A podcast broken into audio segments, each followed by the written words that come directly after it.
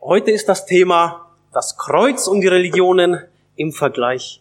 Wir haben aus Johannes 14 gehört, Vers 6. Und dort heißt es, dass Jesus von sich gesagt hat, ich bin der Weg, ich bin die Wahrheit und ich bin das Leben. Niemand kommt zum Vater außer durch mich.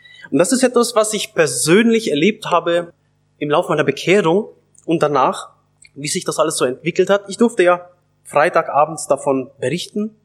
Und es ist tatsächlich so, dass ich selbst herausfinden durfte, dass viele Religionsstifter, viele Philosophen, Dichter und Denker gekommen sind und sie haben alle gesagt, so ist Gott und so ist Gott nicht. Viele haben gesagt, das ist die Wahrheit, da ist sie zu finden, das ist die Wahrheit nicht, da ist sie nicht zu finden. Und in all dem kommt Jesus oder steht Jesus und sagt, ich bin die Wahrheit.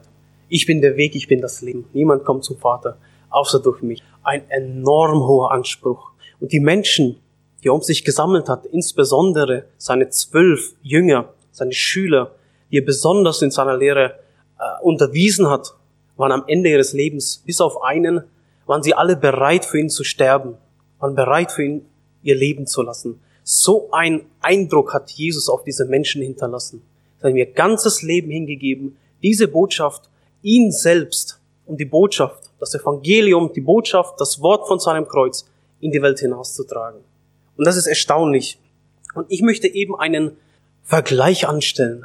Ich habe herausgefunden, man kann etwas Besonderes deutlich herausstellen, wenn man Gegensätze sich gegenüberstellt. Und das ist das Ziel heute. Ich möchte einen Vergleich anstellen zwischen den Religionen und dem Evangelium, der Botschaft, dem Wort, äh, der Predigt vom Kreuz, vom Herrn Jesus selbst. Und das Erste, was wir sagen können, ist, viele meinen, der christliche Glaube wäre eine Religion von vielen. Aber ich möchte zeigen, dass hier wirklich ein grundlegender Unterschied ist zwischen Religionen, Weltanschauungen und dem christlichen Glauben der Botschaft vom Kreuz. Was beide gemeinsam haben, ist diese Frage, nämlich wie komme ich in den Himmel? Wie komme ich in die Gegenwart Gottes? Und da gibt es verschiedene Ausdrücke. Nirvana, Paradies, die Bibel nennt das Wort Himmel, Shayam Aim, und ewige Jagdgründe gibt es vielleicht noch. Und es gibt eben verschiedene Begriffe dafür, wie man sich in verschiedenen Weltanschauungen und Religionen diesen Ort, diesen glückseligen Zustand der Seele vorstellt in der Ewigkeit. Und da, das ist, was die Religionen gemeinsam haben äh, mit dem Evangelium, mit der Botschaft vom Kreuz. Aber die Frage, wie sie beantwortet wird, ist grundsätzlich unterschiedlich. Das möchte ich gerne zeigen. Ich werde jetzt selbstverständlich verallgemeinern. Ich werde schauen, was die Religionen so vom Wesen her gemeinsam haben und wie das Evangelium, die Botschaft vom Kreuz, was grundsätzlich anderes ist. Das Erste, was auffällt, ist, dass bei den Religionen der Mensch im Mittelpunkt steht, weil es nämlich um das hier geht, um sein Handeln, um sein Leben, um die guten Werke, um den guten Lebenswandel, um den er sich bemüht. Das ist der erste Unterschied. Der Mensch steht im Mittelpunkt und das, was er tut.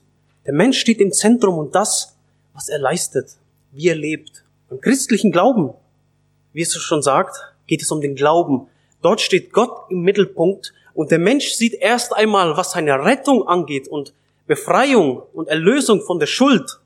Da sieht er nur auf Gott alleine. Da steht Gott ganz alleine im Mittelpunkt und das, was er getan hat, nämlich durch Jesus am Kreuz. Der Mensch schaut von sich weg. Er erkennt sein Unvermögen. Gerade wenn er aufs Kreuz sieht, erkennt er sein Unvermögen. Gott hat es ihm so lebendig vor Augen gestellt. Du kannst nichts tun, um mir zu gefallen. Du kannst dich noch so sehr anstrengen. Es reicht niemals. Meinen Maßstab hast du mehrfach, mehrfach ja, gebrochen. Hast ihn nicht erreicht. Unmöglich. Du hast versagt auf voller Linie. Du kommst da nicht heran. Du brauchst Vergebung. Es muss mit Gnade zugehen. Ich nehme das in der Hand und ich schaffe für dich einen vollkommenen, perfekten Weg, der dir und deiner Schwachheit entspricht. Ich sorge dafür. Und der Jesus war am Kreuz und hat gesagt, es ist vollbracht. Es ist vollbracht. Er hat es für uns getan. Und das ist der erste große und auch großartige Unterschied, will ich sagen. Wir schauen von uns weg, von unserer Schwachheit und Unvollkommenheit und schauen auf das vollkommene Werk, das der vollkommene Gott getan hat am Kreuz für uns. Und wir werden jetzt sehen anhand von sieben Punkten, wie sich der eine Punkt aus dem vorhergehenden logisch, selbstverständlich als Folge ergibt. Wenn es um mich geht, um mich Menschen und wie ich lebe, und ich mir meinen Platz im Himmel erkämpfen muss, erarbeiten muss, dann hat es mit was zu tun? Hier noch ein, noch ein Vers, Verzeihung, einer der bekanntesten Verse der Bibel, Johannes 3,16. Denn so hat Gott die Welt geliebt, dass es seinen eingeborenen Sohn gab, damit jeder, der an ihn glaubt, nicht verloren geht, sondern das ewige Leben hat.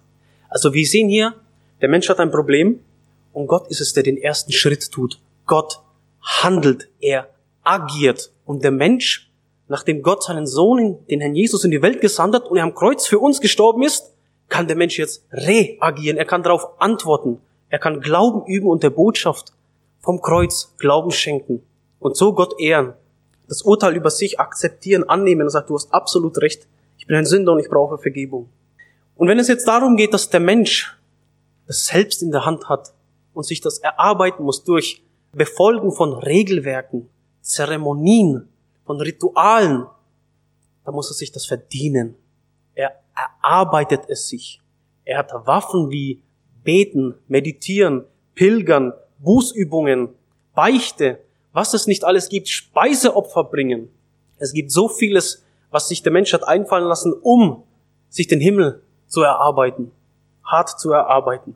Beim christlichen Glauben, wenn ich von mir wegschaue auf Gott hin und was er getan hat und das im Glauben annehme und aus Glauben gerechtfertigt werde, erfahre ich Gnade. Ich bekomme das genaue Gegenteil von dem, was ich verdient habe. Das ist Gnade. Ich habe schon öfter gesagt, in der Hölle hat es mit Gerechtigkeit zu tun. Da kriegt jeder seine gerechte Strafe. Für jede kleinste Lüge, für jeden kleinen Diebstahl, für jeden kleinen schlechten Gedanken, für jedes begehrliche Ansehen einer Frau, für jeden Hass im Herzen. Und die Bibel ist das so deutlich. Wenn jemand durch eigene Leistungen für gerecht erklärt werden will, ist er wie ein Arbeiter, dessen Lohn auf der Grundlage des Geleisteten berechnet wird. Was er bekommt, bekommt er nicht aus Gnade, sondern weil man es ihm schuldet. Wenn jemand hingegen, ohne irgendwelche Leistungen vorweisen zu können, sein Vertrauen auf Gott setzt, wird sein Glaube ihm als Gerechtigkeit angerechnet. Denn er vertraut auf den, der uns trotz all unserer Gottlosigkeit für gerecht erklärt. Und es war schon immer der Weg Gottes, den Menschen zu retten. Er schenkt eine oder schickt eine Offenbarung, eine Botschaft und der Mensch verbindet sie mit Glauben. Er nimmt sie für wahr an und setzt sein ganzes Vertrauen darauf. So sagt der Herr Jesus, verweist der Herr Jesus auf, auf das, was in der Wüste geschehen ist. Als das Volk sich von Gott abgewandt hat, äh, anderen äh, Göttern, ja Götzen nachgegangen ist, sind Schlangen gekommen, feurige Schlangen und Menschen im Volk wurden gebissen und einige sind gestorben. Und dann hat Mose ganz schnell etwas gemacht. Gott hat ihm gesagt, stell in der Mitte des Lagers eine, eher eine Schlange auf, ein, auf eine Holzstange. Und jeder, der darauf sieht, wird gerettet werden. Also hier hat Gott wieder ein gerechtes Gericht geschickt, aber weil er voller Liebe und barmherzig ist und gnädig ist und den Menschen retten möchte, hat er auch einen Fluchtweg, einen Ausweg, einen Notausgang geschaffen. Jeder, der dieser auch wieder ein bisschen unsinnig erscheinenden Botschaft, dieser Offenbarung, diesem Wort Gottes glaubt und wirklich hingeht und auf diese Schlange geblickt, geblickt hat, der wurde gesund. Und das war schon immer Gottes Weg. Er schickt Gericht wegen der Sünde des Menschen, aber gleichzeitig schafft er einen Ausweg, damit die, die glauben, nicht betroffen werden, sondern gerettet werden. Das war schon immer Gottes Weg. Und hier, wer dem vertraut, der den Sünder trotz seiner Gesetzlosigkeit, trotz seiner Gottlosigkeit und Ungerechtigkeit für gerecht erklärt, durch das, was am Kreuz geschehen ist, den erklärt er für gerecht. Wer darauf vertraut, wer Gott auf diese Weise ehrt, das ist Gottes Weg, den Menschen zu retten. Und die Bibel ähm, wird nicht müde, das zu wiederholen. Das ist ein sehr wichtiger Punkt. Das ist ein sehr wichtiger Punkt. Noch einmal. Durch Gottes Gnade seid ihr gerettet. Und zwar aufgrund des Glaubens. Der Grund ist der Glaube, nicht die Werke. Das hat erst einmal mit Werken rein gar nichts zu tun. Ihr verdankt eure Rettung also nicht euch selbst. Nein, sie ist Gottes Geschenk. Ein Geschenk ist das. Sie gründet sich nicht auf menschliche Leistungen, so dass niemand vor Gott mit irgendetwas groß tun kann. Bei diesem Erlösungsweg am Kreuz kommt alle Ehre Gott zu. Der Mensch steht da in seiner Ohnmacht, ein geschlagener Sünder, gesteht seine Ohnmacht ein und nimmt die ausgestreckte Hand Gottes an, die er ihm am Kreuz durch Jesus Christus darreicht. Wenn es um mich geht, ich im Mittelpunkt stehe, um das, was ich tue, und ich es mir verdienen muss, in den Himmel zu kommen, dann folgt daraus die Frage, wie lange? Wie lange muss ich denn hier diese Zeremonien, Regelwerke, Meditationen, Gebete, Pilgerfahrten, Spenden, Speiseopfer und was es nicht alles gibt, wie lange muss ich das machen? Wie lange muss ich das befolgen? Ein Leben lang. Es gibt keine geistige oder geistliche oder spirituelle Rente ab 64. Gibt es nicht. Ein Leben lang muss der Mensch das machen. Muss sich bemühen und abrackern. Beim christlichen Glauben sofort.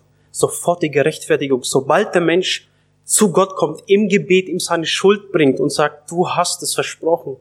Dein Wort sagt, wer kommt, den stößt du nicht davon. Wer mein Wort hört und dem glaubt, der mich gesandt hat, der hat ewiges Leben. Er kommt in kein Gericht mehr. Er ist vom Tod ins Leben hinübergegangen. Das ist ein Wort Gottes. Gott hat sich an, daran gebunden und gesagt, wer ihn anruft, der wird nicht zu Schanden werden. Der wird errettet werden. Und das geschieht sofort. Das ist wie vor Gericht, wenn der Richter seinen Hammer fallen lässt Freispruch in allen Punkten der Anklage. In dem Augenblick sind wir freigesprochen von jeder Schuld, von jeder Ungerechtigkeit, von jeder Gesetzlosigkeit für gerecht erklärt, als hätten wir nie gesündigt. Die Problemgemeinde im Neuen Testament, das ist die Korinthergemeinde, da gibt es keinen Zweifel, da hat es so viele Missstände gegeben, da ist Sünde, Fleischlichkeit, Oberflächlichkeit in die Gemeinde eingeschlichen, hat sich da eingeschlichen. Und Paulus schreibt ihnen einen Brief und in der anderen sagt er an die Geheiligten, an die Heiligen in, in, in Korinth. Ist das nicht ein Trost? An die Geheiligten in Korinth, die an allen Orten den Namen des Herrn Jesus anrufen. Und das ist nochmal der Vers, den ich gerade zitiert habe. Wenn mein Wort hört, auf den glaubt, der mich gesandt hat, der hat ewiges Leben. Wenn es von mir abhängt und von dem, was ich tue, von meinen guten Werken, und ich es mir verdienen muss, leisten muss, Leistung bringen muss, und das ein Leben lang, und es hängt von mir sündigem, schwachen und fehlbaren Menschen ab, dann ist die Folge, dass ich ein Leben lang in Furcht lebe. Ich habe mit vielen Vertretern, mit vielen Vertretern anderer Religionen und Weltanschauungen geredet. Und da ist so eine große Furcht da. Eine, so eine große Furcht. Immer heißt es, ich weiß nicht, ob es reicht. Ich weiß nie, ob es genügt. Ich habe mit Zeugen Jehovas geredet und da ist eine große Unsicherheit da. Es kann keine Gewissheit geben, wenn es von mir abhängt, weil ich selbst ein unstetiges und ungewisses Leben habe. Ich selbst ungewiss und unstet bin, mich ständig, ich weiß nicht, was morgen mit mir sein wird, ich weiß es nicht. Wenn es von mir abhängt und wie ich lebe, bleibt mir nur Furcht übrig. Da bleibt nur Furcht übrig. Diese Religionen haben einen schrecklichen Selbsterlösungscharakter. Ich muss mich selber erlösen. Das ist, als ob ich mich, wie es von Baron Münchhausen, von diesem Lügenbaron heißt, selbst an meinen Haaren aus dem Sumpf ziehen heraus, herausziehen muss. Das geht nicht. Und was ist mit dem, was ich davor verbrochen habe? Wenn ich mich verschuldet habe, ja, wenn ich mich verschuldet habe und irgendwann höre ich auf, Schulden zu machen. Deswegen bin ich die alten Schulden nicht los. Das leuchtet die Menschen doch ein. Selbst wenn ich, was, was eigentlich nicht möglich ist, wenn ich aufhöre aus eigener Kraft, jetzt sündige ich nicht mehr, ich halte vollkommen Gottes Willen ein. Was ohne Gott, ohne seinen Geist unmöglich ist. Deswegen verschwinden die Schulden nicht, wenn ich mich nicht mehr weiter verschulde. Die müssen getilgt werden. Und das kann nur Gott tilgen, weil er ist der, an dem wir uns ja, schuldig gemacht haben. Also es ist eine, eine, eine, eine Furcht da. Aber wenn ich von mir wegschauen kann, auf Gott hin und Glauben über, nämlich über das, was Gott am Kreuz getan hat, dass er Mensch geworden ist in Jesus, sich hier offenbart hat, ein wundervolles Leben geführt hat, ohne Schuld, ohne Sünde. Und am Ende dieses Lebens ja, nachdem er dieses Leben geführt hat, zu dem ich nicht in der Lage, Lage war und niemand von uns, geht er ans Kreuz und schenkt mir seine Heiligkeit, seine Gerechtigkeit und nimmt meine Schuld dafür, zahlt dafür, trägt die Strafe dafür am Kreuz. Und ich so Gnade erfahre, weil ich diese Botschaft glaube, verändert werde, den Heiligen Geist bekomme und das sofort, schlagartig, Freude, Frieden in mein Herz einkehrt, eine Veränderung stattfindet, die dann auch fortschreitet, dann, dann ruft das bei mir Liebe hervor. Und ich fühle mich viel wohler in der Fußgängerzone an einem Büchertisch mit einer Flip, mit einem Sketchboard oder einem Flipchart, wo ich dann irgendwie eine Andacht halte oder eine kurze Ansprache halte und wo dann Leute auch stehen bleiben, sich einladen lassen, am Büchertisch zu bedienen und gratis da Bücher mitnehmen. Da fühle ich mich viel wohler, noch wohler als, als äh, hier äh, hinter der Kanzel. Und dort bringe ich das so ähnlich mit sieben Punkten auf so einer Tafel, zeichne ich das auf und, und Leute bleiben stehen, Muslime bleiben stehen, die erkennen ganz deutlich den Unterschied, die wissen ganz genau, von was ich rede. Und an diesem Punkt, wenn ich zur Liebe komme, sage ich dann, ich stehe heute hier, um mir nicht irgendetwas zu verdienen. Ich bin hier, weil ich Gott liebe. Ich bin ein begnadigter Sünder. Ich bin nicht hier, um, um mir irgendwas zu verdienen, um mir einen Platz im Himmel zu erarbeiten. Ich bin hier, weil ich Gott liebe. Aus freier, aus, aus freien Stücken, aus absoluter Freiheit bin ich hier, habe ich gesagt. Sage ich dann. Ich, mir ist bereits alles gegeben. Mir ist bereits alles gegeben. Ich bin hier, weil ich Gott liebe und ich bin hier, weil ich sie liebe, weil er mir Liebe ins Herz geschenkt hat. Und ich möchte, dass sie das von dem Besten hören, was ich erlebt habe und was mein Leben komplett verändert und auf den Kopf gestellt hat. Wo Sinn, Freude und Frieden in mein Leben hineingekommen sind. Und das bezeugt uns die Bibel. Der tiefste Grund für unsere Zuversicht liegt in Gottes Liebe zu uns. Wir lieben, weil er uns zuerst geliebt hat. Und wer diese Liebe Gottes nicht annimmt und nicht erkennt, der kann Gott nicht lieben. Er kann Gott nicht zurücklieben. Wer die Liebe hier nicht erkennt, die Gott hier gezeigt hat, der kann Gott nicht lieben. Ich habe von einem Erweckungsprediger gelesen, müsste das 19. Jahrhundert gewesen sein, ich weiß den Namen jetzt leider nicht mehr. Aber er hat eine Evangelisation äh, gehalten, sieben Tage lang, und an sieben Abenden hat er gepredigt. Und es ging, der erste Abend hat mit Johannes 3,16 angefangen, den haben wir gelesen zu Beginn.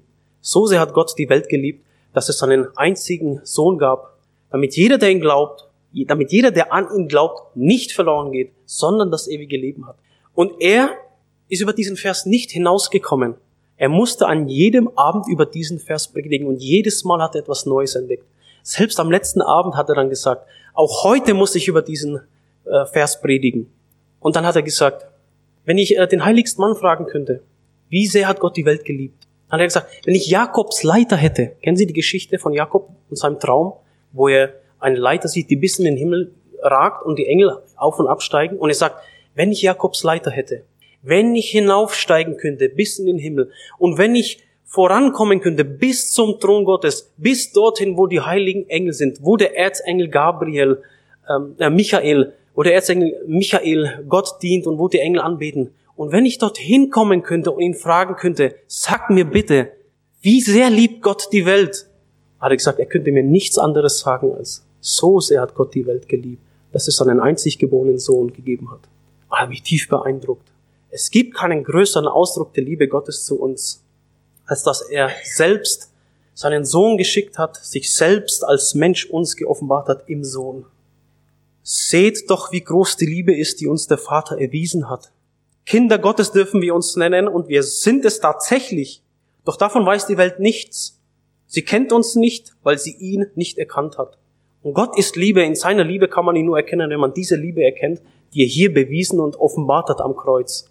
Wer diese Liebe ablehnt, der kennt Gott nicht, weil Gott ist Liebe und er erkennt die Tiefe der Liebe Gottes nicht. Von seinem Wesen her erkennt er Gott nicht, wenn er das nicht annehmen kann. Und wenn es um mich geht, wie ich lebe, ich es mir verdienen muss, ein Leben lang rast und ruhelos und ich deswegen in Furcht bin, weil es von mir selbst abhängt, mir fehlbaren, schwachen, Menschen, bin ich ein Leben lang in Unsicherheit, in Ungewissheit. Ich weiß nie, ob es reicht. Ich habe mit einem Zeugen Jehovas geredet, er war Iraner, und wir haben uns hier duelliert, Bibelduell, haben hier die geistlichen Klingen gekreuzt, stundenlang, mehrere Tage hintereinander. Und ich habe ihn dann gefragt, ich gesagt, hast du Heilsgewissheit? Weißt du, ob du in den Himmel kommst? Dass du in den Himmel kommst? Und er hat, er hat nichts gesagt. Nach stundenlangem Debattieren hat er nichts gesagt. Er hat nur zwei Gesten gemacht, vergesse ich nie mein Leben, und mich angesehen und hat einmal so mit den Achseln gezuckt und dann nach oben gezeigt. Ich weiß es nicht ob das reicht, was ich mache. Ich weiß es nicht, ob es reicht, das Debattieren mit dir. Ich weiß nicht, ob es reicht, von Haus zu Haus zu gehen, auf solche Menschen wie dich zu treffen, mit ihr stundenlang hier in der Bibel herumzublättern. Ich weiß es nicht, ob es reicht, mit dem Wachtum dazustehen. Ich arbeite, ich mühe mich ab, aber ich weiß nie, ob es reicht. Ähnlich ist es im Islam. Inshallah. So, so Allah will. Selbst wenn du das ganze Gesetz hältst, kommst du ins Paradies. Inshallah. Ich weiß es nicht. Ein kleiner Fehler reicht. Es ist eine tiefe Furcht, eine tiefe Ungewissheit da. Beim christlichen Glauben, wenn es nicht von mir abhängt, sondern vom vollkommenen Gott, der mich durch Glauben begnadigt und das sofort und das erweckt in mir Liebe, dann habe ich eine Gewissheit da. Ich habe eine Gewissheit und die Bibel bezeugt es. Und ich kenne das selber. Seit meiner Bekehrung weiß ich, dass ich ein Kind Gottes bin. Ja, der Geist selbst bezeugt es uns in unserem Innersten, dass wir Gottes Kinder sind. Ich habe ein, ein, ein Zeugnis des Heiligen Geistes in mir, dass ich ein Kind Gottes bin. Ein echtes, unverfälschtes Zeugnis, das Gott seinen Kindern gibt. Du gehörst zu mir. Das darfst du wissen und daran darfst du dich freuen. Wenn es von mir abhängt, alle Augen auf mich gerichtet sind, wenn es darum geht, wie komme ich in den Himmel und wie ich lebe, es mir verdienen muss, ein Leben lang, deswegen eine Unsicherheit und Furcht lebe, dann bin ich unterm Strich in Sklaverei und Knechtschaft gehalten. Ich bin versklavt, ich komme da nicht raus. Ich bin versklavt, ich komme da nicht raus. Beim christlichen Glauben, beim christlichen Glauben ist die Freiheit der Kinder Gottes da. Und das liebe ich, diesen Teil liebe ich. Ich nenne es eine Beziehungsfreiheit. Ich werde in die Familie Gottes hineingeboren. Gott ist mein Vater, der Jesus ist mein Herr.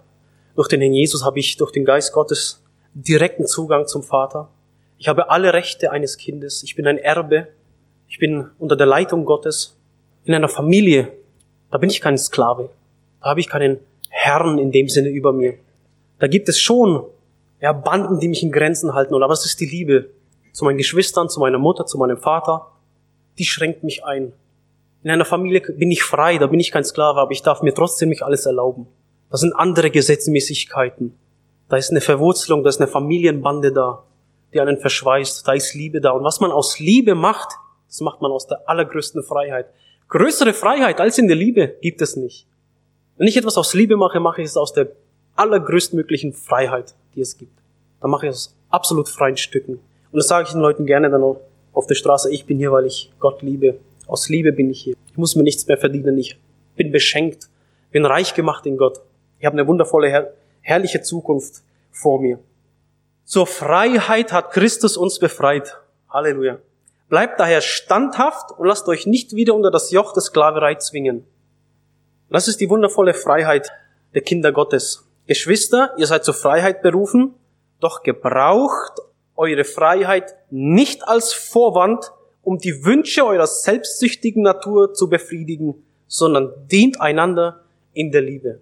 Das ist die wundervolle Botschaft. Ich diene Gott, weil er ein Vater ist. Er kann auch züchtigen als, als Vater. Er kann auch züchtigen. Wir lesen davon, dass gerade in Korinth, von dieser Problemgemeinde, von der ich erzählt habe, viele auch entschlafen sind oder viele krank geworden sind, schreibt er, weil sie einfach zum, zum, zum Brotbrechen, zum, zum, zum Abendmahl teilweise betrunken gekommen sind einfach unwürdig daran teilgenommen haben, hat Gott sie gezüchtigt. Und er schreibt in Paulus, einige von euch sind entschlafen und viele sogar schwach, also krank geworden. Also Gott kann seine Kinder sehr wohl züchtigen. Aber es herrscht eine Beziehungsfreiheit und eine Liebe ist da. Wenn Gott züchtigt, dann immer zum Guten. Und der letzte Punkt, der mag etwas unwesentlich erscheinen, aber ist doch wirklich auch grundlegend wichtig. Ein grundlegender Unterschied zu den anderen Religionen und Weltanschauungen, die da sind in der Welt. Alle Religionsstifter sind verwest, sind begraben worden und verwest. Der Herr Jesus allein ist auferstanden am dritten Tag, hat den Tod bezwungen. Und er thront zur Rechten Gottes, das heißt zur Macht Gottes. Er hat gesagt nach seiner Auferstehung, mir ist gegeben alle Macht im Himmel und auf der Erde. Darum geht übrigens hin und machet alle Völker zu Jüngern und lehret sie zu halten, was ich euch geboten habe. Lehret sie alles zu halten, was ich euch geboten habe. Und jetzt könnte man sagen, jetzt könnte man sagen, ja schön, Auferstehung, es soll das glauben. Man kann das persönlich erfahren, dass der Herr Jesus lebt. Aber tatsächlich ist es auch der Fall, dass die Auferstehung ein historischer Fakt ist. Es gibt Beweisführungen vor Gericht und dann gibt es eine, eine Beweisführung, die nennt sich die historisch-juristische Methode, womit man Fälle in der Vergangenheit, die in der Vergangenheit stattgefunden haben, aufrollen kann und untersuchen kann. Da gibt es Kriterien, und ich möchte kurz sieben Punkte nennen und zeigen, wie selbst die größten Bibelkritiker und Historiker ähm, sagen, dass sie sind fest verbürgte, uns aus der Geschichte überlieferte Fakten. Die haben sich wirklich so zugetragen und dem stimmen sogar die größten Kritiker bei. Und diese Fakten lassen sich am besten durch die Auferstehung des Herrn Jesus erklären. Der erste wäre ein sterbender Messias. Ein Messias, ein Christus, ein verheißener Erlöser, der kommt und dann so elendig am Kreuz stirbt. Das war dem, das war dem Judentum, dieser Gedanke war dem Judentum fremd, war nicht vorhanden. Weder in den Köpfen noch in den Schriften. Sich so etwas auszudenken, den Herrn Jesus dann als, als Sieger darzustellen, das war einfach nicht gegeben, nicht vorhanden in der Vorstellungswelt der, der Juden in der Antike. Das Kreuz als Siegessymbol. Ich habe davon erzählt, was für ein erniedrigender Tod das war. Für, für Römer verboten. In höheren Kreisen durfte das Wort Kreuz gar nicht ausgesprochen werden, weil es ein Fauxpas war, einfach ein, ein, ein Unding. Es verletzte das Feingefühl, das, das macht man nicht. Dass das Kreuz als Siegessymbol in einer jüdischen Gesellschaft, in einer jüdischen Gesellschaft zum, zum Siegessymbol wird, undenkbar. Im Alten Testament heißt es, verflucht ist, wer aufs Holz gehängt wird. Für, in den Augen der Juden war der Herr Jesus ein Verfluchter. Darum heißt es auch im Neuen Testament, er ist für uns zum Fluch geworden. Und das dann als Sieg zu proklamieren, ohne die Auferstehung des Herrn Jesus, in einer jüdischen Gesellschaft, undenkbar ohne die Auferstehung. Frauen als erste Zeugen der Auferstehung. Wenn jemand vor 2000 Jahren die Auferstehung Jesu erfunden hätte, und wir haben die vier Evangelien, er hätte alles andere gemacht, als Frauen herzunehmen als erste Zeugen für die Auferstehung. Sie galten in der damaligen Gesellschaft vor Gericht als Zeugen so gut wie nichts. Man hätte Petrus genommen, Paulus, die Jünger, aber nicht Frauen. Auch hier spricht das für die Wahrhaftigkeit der Auferstehung. Der Wechsel vom Samstag, vom siebten Tag der Woche auf den Sonntag lässt sich nicht anders erklären, als dass der Jesus am dritten Tag, am Ostersonntag auferstanden ist von den Toten. Dieser Wechsel, undenkbar in einer jüdischen Gesellschaft. Das leere Grab. Petrus hätte niemals in Jerusalem, im Herzen Israels, in Jerusalem aufstehen können und die Auferstehung des Herrn Jesus von den Toten verkündigen können. Wenn seine Knochen und sein, sein Leib im Grab dort modern und verwesen. Aber in so einer Freimütigkeit dort aufzustehen, dass sich an einem Tag 3000 Menschen auch noch bekehren, ohne die Auferstehung des Herrn Jesus undenkbar. Dann gibt es Erscheinungen des Auferstandenen. Er ist den Jüngern erschienen. Sie waren zusammen und er ist vielen auf einmal erschienen. Hier sind Halluzinationen ähm, ausgeschlossen. Und einer von ihnen, Paulus, er war der eifrigste Christenverfolger der damaligen Zeit. Und er berichtet gerade den Korinthern im 15. Kapitel, die so Zweifel an der Auferstehung hatten, sagt er, wie er dem Petrus erschienen ist, dann den anderen, dann den zwölf gleichzeitig oder den elfen gleichzeitig und dann ist er 500 Brüdern, schreibt er, 500 Gläubigen auf einmal erschienen. Einige von ihnen sind gestorben, aber manche leben noch. Geht hin und befragt sie, wenn ihr Zweifel habt. Er konnte 500 Zeugen nennen. Und dann schließt er sich selbst ein. Und zuletzt ist er mir erschienen. Er war auf dem Weg nach Damaskus, eine entlegene Stadt, hat sich Vollmachten geholt, dass er die Christen dort, die Juden, die dort an Christus gläubig geworden sind, verfolgen konnte. Und vor den Toren Damaskus begegnet ihm der auferstandene Herr. Saulus, Saulus, was verfolgst du mich? Und er bekehrt sich und wird derjenige, der den christlichen Glauben maßgeblich im gesamten römischen Imperium innerhalb von 20 Jahren ausbreitet, unter Verfolgungen, unter Seenot. Geschlagen wurde er von den Juden nach dem Gesetz weniger als 40, 39 Schläge hat er bekommen. Er wurde sogar einmal gesteinigt. So hat ihn diese Begegnung mit dem Herrn Jesus verändert. Also wer auf die, an die Auferstehung des Herrn Jesus glaubt, der teilt den Glauben mit, mit Oxford-Professoren wie John Lennox und anderen, Alvin Plantinga.